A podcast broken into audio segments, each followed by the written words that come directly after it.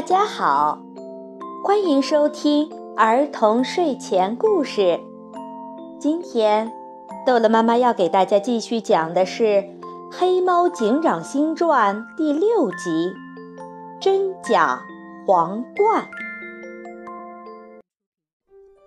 森林一年一度的选美大赛马上要开始了。这是每年一次的森林大狂欢，所有的小动物都会参加初选，再由资深的和有学问的山羊、熊猫等动物组成评委团，评选出这一年森林里最美丽的动物。这个隆重的大赛。今年得到了森林里的大富豪狮子瑞奇的赞助，他拿出了一大块金子，让大赛组委会去制作一顶美丽的金皇冠，奖给冠军。组委会的梅花鹿凯莉小姐接到了这个任务，她小心翼翼地拿着这块金子，称完分量后。托给了森林外小镇上的打金子匠人，嘱咐他们一定要制作出一顶漂亮的皇冠。没过几天，皇冠被送回了森林大赛的组委会。这顶皇冠非常的华丽高贵，让所有的组委会的小动物们都赞叹不已。主评委熊猫老师却问：“凯莉，皇冠的分量对吗？我怎么觉得轻了？”凯莉吓了一跳，她赶紧将皇冠放在了秤上，分量是与之前称的那块金块一样。没错啊，熊猫老师，我在打皇冠之前称好了的重量。现在跟之前是相同的。山羊、熊猫以及组委会的其他小动物想了很多办法，都没办法验证是否皇冠就是百分百用了原来的大金块。凯莉想了想，对大家说：“我给黑猫警长打电话吧，他是我的好朋友。”请他过来帮忙。黑猫警长这天正在会议室给所有警员们上课，梅花鹿凯莉的求助电话就打过来了。黑猫警长，请你来帮助我们鉴别一下。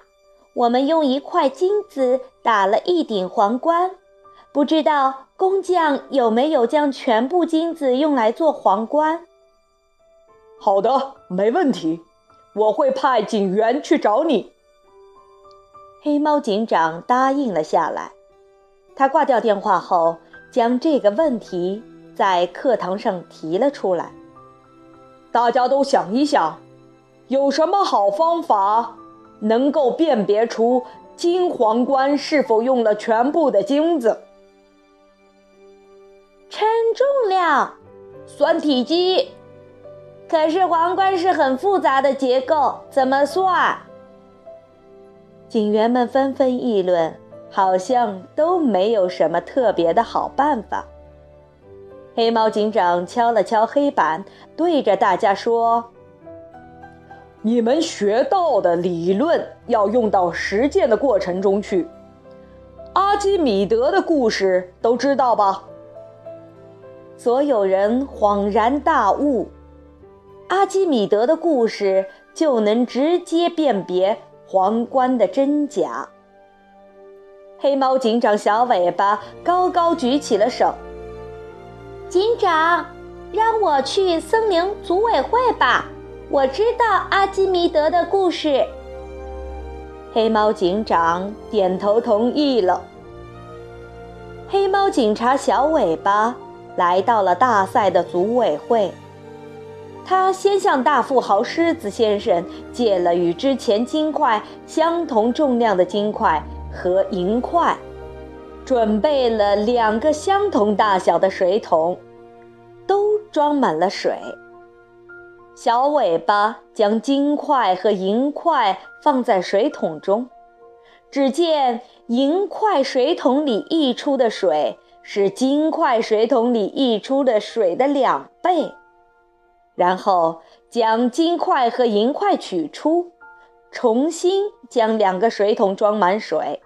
分别放入金块和皇冠，结果非常明显，放皇冠的那桶水溢出的要比放金块的那桶水多很多。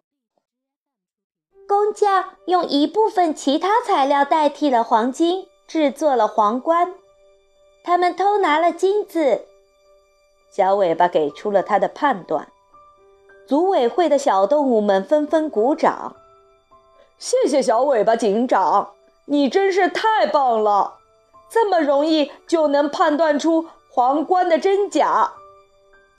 小尾巴抓了抓脑袋，不好意思地说：“不是我想出来的法子，这是阿基米德辨别皇冠的故事。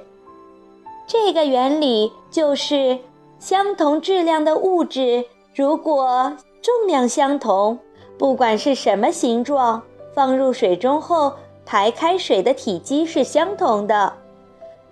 工匠在皇冠里掺杂了别的物质，替代了黄金。虽然重量相同，但是质量不同，所以排开水的体积是不一样的。森林选美大赛如期举行了，美丽的孔雀姑娘得了选美冠军，戴上了华美的皇冠。